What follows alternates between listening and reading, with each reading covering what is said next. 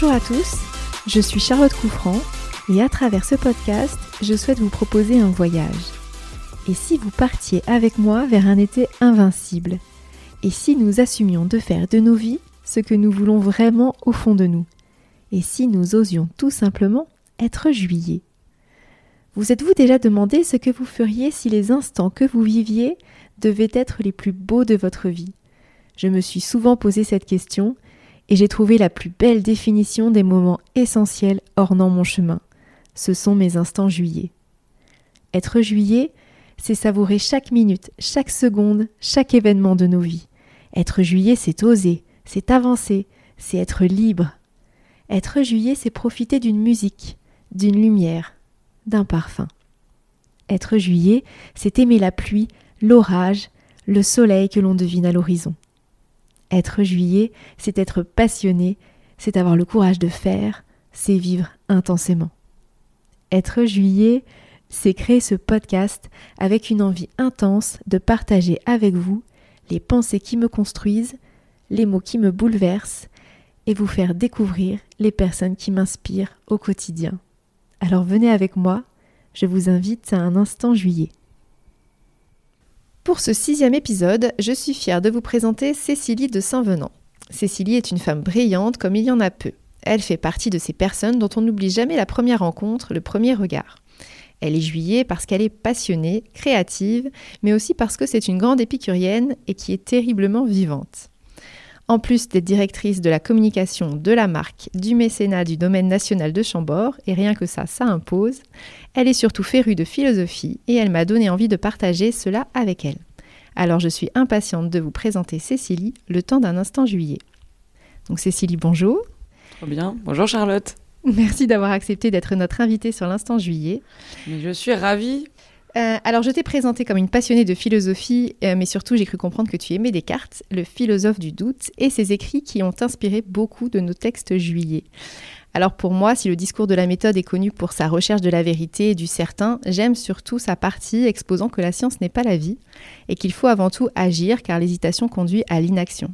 En gros, Descartes nous conseille de ne pas confondre exigence de la vérité avec l'indécision constante. Il nous demande donc d'oser.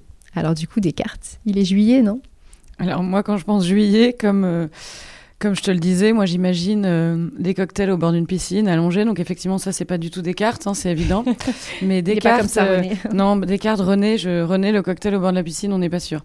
En revanche, Descartes a ceci de juillet, comme vous l'entendez puisque je reprends quand même vraiment votre définition qui est très belle, c'est l'idée de pousser à l'action et d'être justement à l'opposé de ce qu'on dit de lui. On parle souvent de quelqu'un de cartésien. En fait, quand on dit à quelqu'un qu'il est cartésien, c'est un contresens complet, c'est à l'opposé de la pensée de Descartes.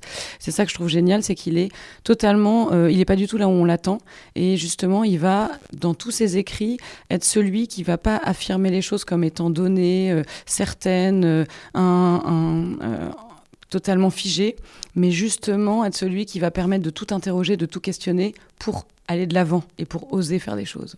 Alors du coup, il est vraiment euh, encore d'actualité, il peut servir au quotidien, il nous questionne sur tous les, les grands enjeux de la vie aujourd'hui, le travail.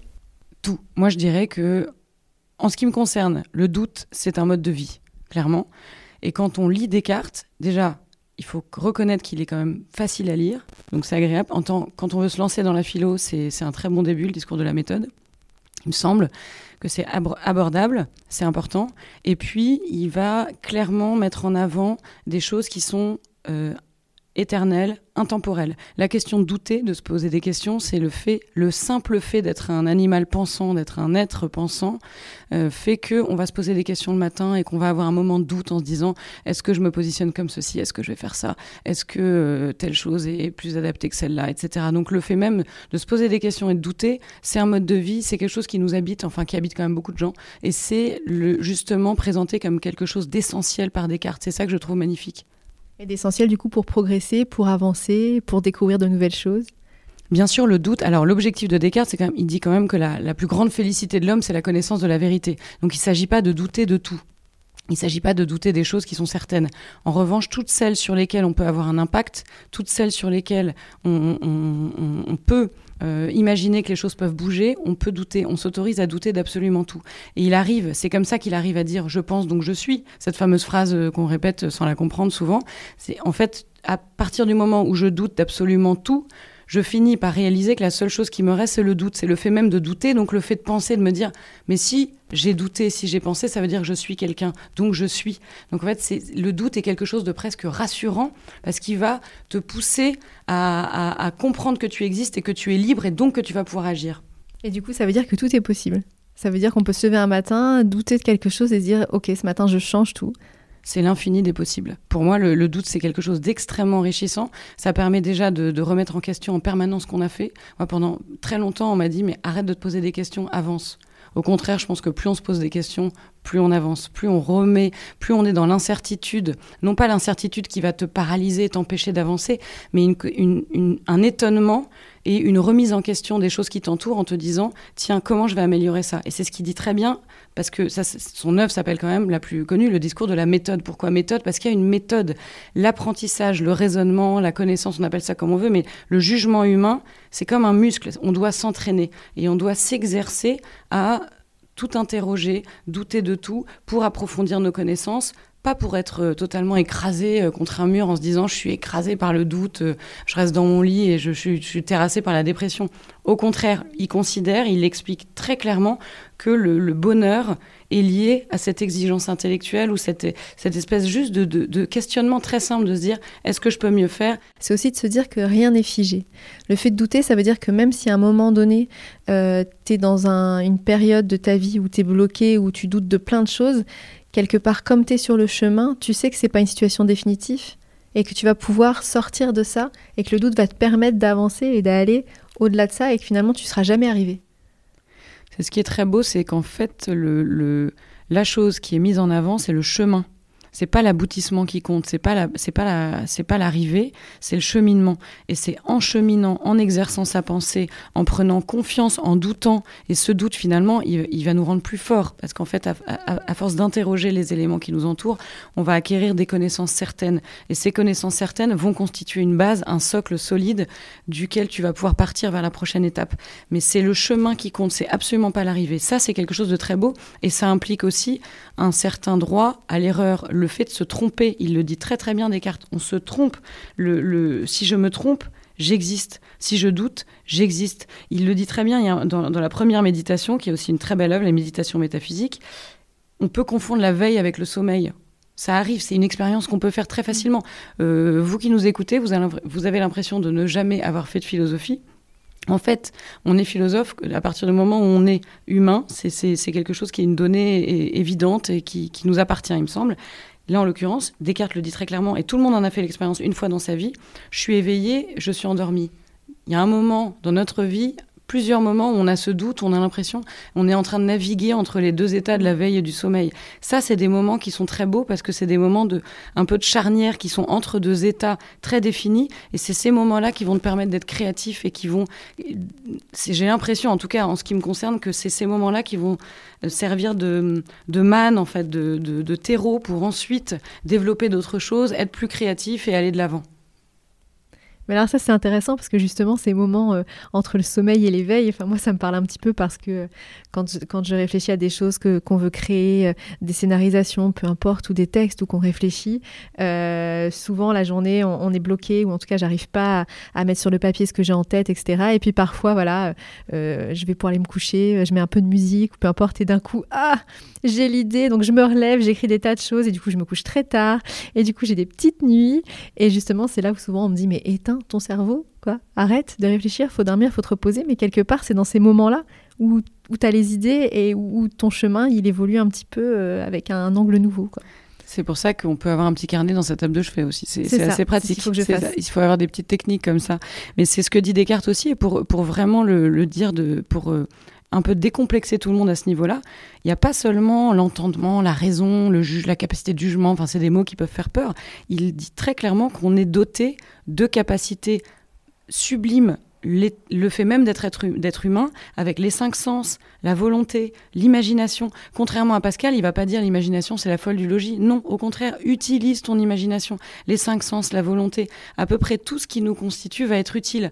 Donc c'est pas la peine. Euh, on s'en fiche que personne, si tu n'as pas lu le bon bouquin ou si tu n'as pas fait telle étude, c'est pas le sujet, c'est pas le sujet. Le, fait même, c'est aussi, une, ça donne aussi une grande confiance. Et je pense que c'est très important de, pouvoir, euh, euh, parce que le doute n'est pas opposé à la confiance. Ça peut paraître paradoxal, mais au contraire, quand on est, je pense que quand plus on est sûr de soi, plus on a une capacité à douter. On le voit autour de nous, les gens les plus certains, qui sont, qui affirment leurs opinions de façon tranchée, qui ont une incapacité à débattre, etc., sont souvent ceux qui, sont le, qui ont le moins confiance en eux et qui ont du coup, mais ça c'est un mauvais doute. Ça c'est le doute pas bien, pas bien du tout ce doute. ça c'est le doute de soi et donc ça c'est interdit. Descartes le dit clairement. Et le doute d'autre chose va permettre de moins douter de soi parce qu'il va, il va renforcer la capacité de jugement, euh, renforcer la capacité de choisir, de renoncer, de, et donc d'avancer, et donc d'oser. Donc peut-être d'être juillet. Ben, c'est ça. Donc Descartes, il est super juillet. Mais surtout, ce qui est intéressant, je trouve, c'est effectivement, c'est que finalement, on n'est jamais arrivé. Et ça, c'est chouette parce que quel que soit notre âge, ça veut dire qu'on peut être surpris. Ça veut dire qu'on peut vivre des instants euh, merveilleux. Euh, ça veut dire qu'on peut avoir de nouvelles idées, de nouveaux chemins à n'importe quel âge, puisqu'on n'est on n'est jamais arrivé. Effectivement, on n'est jamais arrivé et j'y pense parce que je tourne la tête et j'aperçois le château de Chambord qui est quand même juste à côté de nous, qu'on ne cesse de regarder quand on travaille ici. Et Chambord, c'est une très belle illustration de, ce qu'on est en train de se dire. Ça fait quand même 500, 501 ans maintenant qu'il existe. On n'a toujours pas fini de l'interroger. Il n'y a pas de réponse encore. C'est une énigme qui est pas complète, mais il y a encore énormément de questions. 500 ans après. Donc quand on dit le cheminement compte, avec un lieu comme Chambord qui, rayonne dans le monde entier, on n'est pas capable de dire exactement pourquoi il a été construit, pourquoi ici, ce plan, etc. Il y a énormément de questions, c'est une énigme. Et c'est aussi pour ça que j'ai aimé passionnément ce lieu quand je suis arrivée, quand j'ai compris à quel point c'était une, question en soi. C'est un lieu qui interroge, c'est un lieu qui fait s'interroger en permanence. Et c'est du coup, enfin, par conséquent, c'est une source d'inspiration euh, quotidienne qui est, extrêmement riche. C'est fort pour nous ce que tu dis, ça, parce que Chambord, c'est vraiment le lieu euh, où est né Juillet, où est né ce projet. C'est-à-dire que c'est vraiment un, lieu qui est lié à ce projet et, euh, ça, c'est parce que vous êtes venu à des soirées électro à Chambord. Exactement. Et plein d'autres choses. On a fait tellement. Ce, lieu, il est tellement euh, symbolique ici de notre territoire. On, est, on est d'ici, évidemment, et on connaît enfin on croit connaître ce lieu par cœur, et pourtant quand on arrive, on est toujours surpris, on est toujours émerveillé par Chambord selon le temps, le soleil, euh, s'il fait mauvais, si, si c'est plutôt sombre, au contraire c'est très éclairé, donc on voit plutôt des mystères, on voit plutôt des choses différentes sur Chambord, et, et, on a écrit des textes, plein de textes là-dessus, parce qu'il nous inspire des choses différentes selon l'angle, selon la journée, puis selon ce qu'on a en nous aussi, et le doute qu'on a en nous au moment où on arrive à Chambord. Et donc c'est intéressant que tu dises aussi que même toi en y travaillant euh, et en cherchant la vérité sur Chambord, en faisant un travail d'historien, euh, de scientifique sur pourquoi ça a été construit, avec quels matériaux, pourquoi ces choix, etc. Euh, nous finalement qui sommes juste spectateurs, en tout cas habitants autour de Chambord et qui, le voyons quand on va travailler, quand on passe devant, ben, ça nous interroge sur d'autres choses. Et, et, vraiment, voilà, on a, on a travaillé notre marque juillet à Chambord et c'est pas un hasard, je pense. Non, certainement. Et c'est vrai que tous les historiens qui ont travaillé sur Chambord s'accordent à dire ça. C'est vraiment une énigme, quelque chose qui interroge. C'est en soi, c'est très très beau. Parce que je considère que la question, il vaut mieux une bonne question qu'une mauvaise réponse, clairement. Et Chambord, c'est ça. C'est peut-être une des plus belles questions qui existent. En fait, Cécilie, du coup, c'est pas du tout un hasard si tu arrives à travailler à Chambord. Parce que finalement, euh, c'est euh, la plus belle question. Et puis depuis euh, toujours, j'ai l'impression que tu te poses des questions. Depuis quand Depuis quand tu, doutes et tu te poses des questions? Alors déjà, Charlotte, je ne crois pas au hasard. Je crois que les hasards sont des croisements de causalité. Donc c'est plusieurs chaînes de causes qui s'enchaînent et à un moment elles se croisent, bim, un point et j'arrive ici à Chambord. Donc c'est une sorte de, c'est encore plus, c'est encore plus fort que le que le hasard puisque ça devait arriver. Enfin, je crois beaucoup à ça. Donc effectivement, il y a quelque chose d'assez fou dans cette histoire. Et je me pose des questions euh, depuis toujours, mais j'ai surtout un souvenir précis de me dire, je sais même plus quel âge j'avais, 6 ans, un truc comme ça. On venait de commencer à découvrir, on a dû faire un atelier à l'école sur les planètes. Je me souviens de rentrer chez moi, de me mettre dans mon jardin, de regarder le ciel, de regarder le sol et d'être complètement saisi par une espèce de vertige en me disant mais ah, ce qu'on vient de voir dans mon, ce que je viens de voir dans mon cahier à l'école, c'est réel. Le, les planètes, le système, etc. Le sol, le soleil, on est dedans, on est dedans. Je suis dans cet univers-là.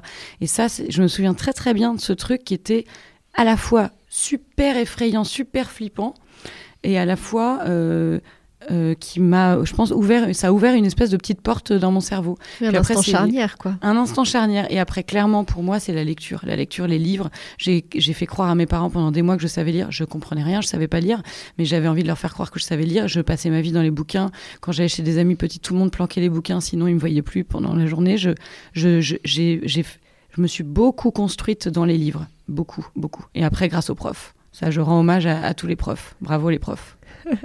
et du coup, alors si euh, tu t'es beaucoup construite euh, avec les livres, et c'est un, point commun qu'on a aussi, euh, quel est ton livre préféré? Le livre que tu conseilles de lire absolument? Alors j'ai pas de livre préféré. je suis incapable de répondre. D'ailleurs, j'ai pas de plat préféré, j'ai presque pas de couleur préférée. La question préférée, je trouve qu'elle est super angoissante. Ah ça va pas avec le doute. C'est pas possible. Je peux pas répondre à cette question. En revanche, il y a un livre. Il y en a deux en fait dont j'ai envie de parler. Le premier, c'est L'étranger de Camus. C'est un livre incroyable. Aujourd'hui, maman est morte. C'est les, les premiers mots. Je l'ai lu quand j'avais 18 ans. Je l'ai lu dans un bus entouré de jeunes. Et il y a un mec qui est venu me voir qui m'a dit J'ai jamais vu ça. Tu as eu une espèce de, de, de choc. Je t'ai vu lire ce bouquin. C'est dément. J'ai eu un choc incroyable en lisant ce livre que je recommande à tout le monde. Et le deuxième, c'est L'idiot de, de Dostoevsky. Mon étranger, l'idiot, c'est marrant, mais enfin, c'est un hasard. Je, Peut-être pas, d'ailleurs, ça n'est pas un hasard, parce qu'on vient de dire que ça n'existait pas. Donc, l'idiot de Dostoevsky, parce que j'étais amoureuse du prince Mishkin, clairement. C'est une espèce de, de définition de l'idiot qu'on n'attend pas. de L'idiosyncrasie, c'est génial. C'est Dostoevsky, donc c'est la Russie, c'est plein de grands personnages, c'est magnifique, c'est canon.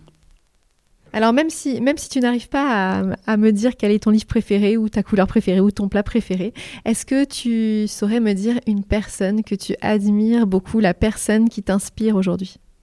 Alors il y en a beaucoup, beaucoup, beaucoup, parce que j'ai eu plein de mentors, de gens qui m'ont nourri, qui m'ont accompagné, qui m'inspirent, etc. Et que j'admire surtout. Mais là, j'ai envie de citer une personne, c'est Elisabeth Badinter. Alors pourquoi elle? Pourquoi Elisabeth Badinter? J'ai énormément d'admiration pour euh, son savoir, sa connaissance, ses livres, son, sa vision des femmes, sa vision d'un féminisme que je trouve éclairé. Et qui son dernier livre Marie-Thérèse d'Autriche, je ne l'ai pas encore lu, mais il est sur ma il est il est sur ma liste tout en haut tout en haut de ma liste. C'est vraiment quelqu'un que j'admire profondément qui a une espèce de très grande sagesse à la fois euh, euh, qui interroge beaucoup, bon, qui est aussi euh, l'épouse de Robert Badinter, qui est effectivement quelqu'un aussi de particulièrement remarquable. Enfin voilà, mm. c'est la question, c'est évident. Mais Elisabeth Badinter, définitivement, c'est quelqu'un aujourd'hui, notamment aujourd'hui, je trouve que c'est quelqu'un de qui inspire infiniment de respect et qu'on a envie d'écouter et qui apprend, qui m'apprend des choses. Et souvent, moi, ce qui me passionne aussi dans la vie, c'est d'apprendre. Et avec elle, je, l'écoute, je bois ses paroles, j'ai le sentiment d'apprendre beaucoup de choses et de me poser des questions mieux le lendemain. Et du coup, sur voilà, ce chemin de doute, elle t'accompagne et elle t'aide à, continuer d'avancer. Sur certains sujets, notamment la place des femmes, c'est une évidence. Alors, euh, sur euh, cette route que tu continues, sur ce questionnement et, sur tout ce qu'il te reste à vivre, comment tu imagines euh, ton demain? Je n'imagine rien, j'en ai aucune idée. Jusque-là, euh, j'ai toujours j'ai eu de la chance, je pense. J'ai su saisir les chances parce que je, j'ai été très très bien entourée dès mon plus jeune âge euh, par une famille fantastique et ça je pense que c'est une chance. On ne se rend jamais compte à quel point le fait d'avoir été élevé, euh, d'avoir été dans un environnement familial avec beaucoup d'amour, avec beaucoup d'attention, c'est une, c'est une sorte de base et de socle dans la vie qui, donne, qui est une richesse inouïe. Donc ça vraiment c'est quelque chose qui est, qui est évident. Donc du coup depuis j'ai toujours eu fait j'ai toujours été dans une forme de confiance à faire des choix qui étaient faire des études de philo pendant très longtemps. Je, euh, je ensuite euh, commencé à travailler dans le domaine de la culture. Je ne sais je n'aurais jamais imaginé que je sois ici à Chambord. Jamais. Donc je ne sais pas de quoi sera fait demain. Mais j'ai confiance. Je pense que j'espère que j'aurai de beaux demain et que je vais vivre de beaux demain euh, professionnellement avec ma famille et voilà. Mais ça veut dire que tu laisses aussi place à la surprise et à l'imprévu qui pourrait arriver et qui sera forcément euh, beau parce que euh, tu es sur le chemin et que tu pourras continuer ta route. Oui, je pense qu'il ne faut pas contrôler l'arrivée, comme on le disait tout à l'heure pour reboucler avec notre ami René. Il ne faut pas contrôler l'arrivée, il ne faut pas essayer de prévoir l'arrivée, il faut plutôt travailler le chemin. Enfin, c'est facile à dire, hein, mais en tout cas, c'est peut-être un, un bel objectif le demain, dans la période actuelle, on n'a jamais eu autant envie qu'il soit en tout cas entouré avec des gens pour fêter des choses, pour se retrouver, écouter de la musique, danser, rêve. vivre. Voilà, donc euh, on espère très vite, très vite pouvoir continuer notre chemin. Peut-être on espère qu'il y aura que des mois de juillet en 2021 et 2022, c'est possible. Ça serait pas Exactement, mal. ça serait pas mal que des mois de juillet avec juillet, plein, ça serait bien. ouais, avec plein d'événements pour, euh, pour faire vivre euh, tous ces lieux, cette culture. Merci beaucoup Cécilie. Merci Charlotte. On se retrouve dans deux semaines pour un nouvel instant juillet. En attendant, n'oubliez pas de rire et de crier, de chanter et de danser. N'oubliez pas d'oser. Et si vous décidiez enfin d'être la meilleure version de vous-même, faites de vos moments précieux les plus beaux événements. N'oubliez pas de vivre chaque instant pleinement. Laissez-vous tenter par cet été invincible au fond de vous. Réalisez vos envies et saisissez vos rêves. Vivez l'instant et osez la liberté. Soyez juillet.